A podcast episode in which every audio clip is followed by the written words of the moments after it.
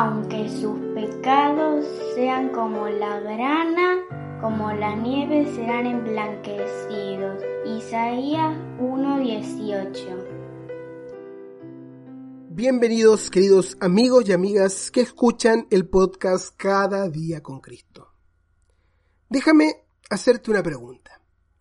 ¿Has plantado alguna vez una semilla esperando que crezca una planta y luego que ésta te dé su fruto? En el caso nuestro, con nuestros hijos, plantamos todos los años en el jardín trasero de nuestra casa una huerta o huerto con diversas verduras. Es algo muy entretenido e interesante de hacer, además de educativo, divertido y alentador. Primero, conseguimos las semillas, luego preparamos el terreno consiguiendo una buena tierra para que la semilla pueda crecer. Luego sembramos la semilla y esperamos que ésta comience a crecer.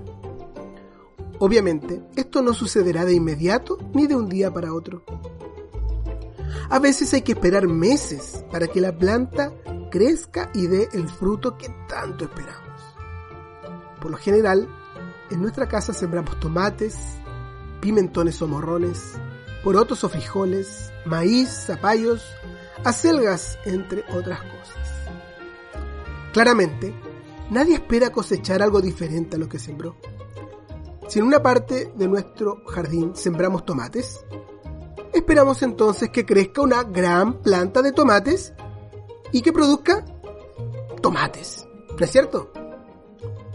Ahora, queridos amigos y amigas, en nuestra vida, de la misma forma, todos estamos sembrando algo. Todos los días sembramos algo que tiempo después cosecharemos. El Señor nos dice lo siguiente a los creyentes.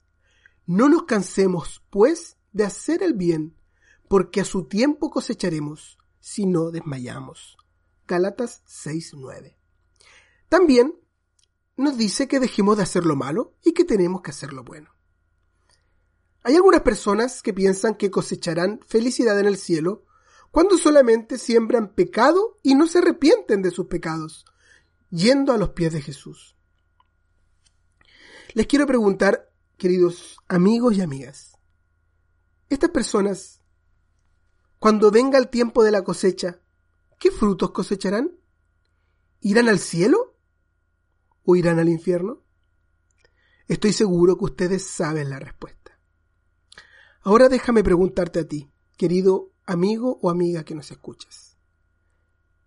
¿Qué estás sembrando? No se engañen. Dios no puede ser burlado. Todo lo que el hombre siembre, eso mismo cosechará. Porque el que siembra para su carne, de la carne cosechará corrupción. Pero el que siembra para el Espíritu, del Espíritu cosechará vida eterna. Gálatas 6, 7 al 8.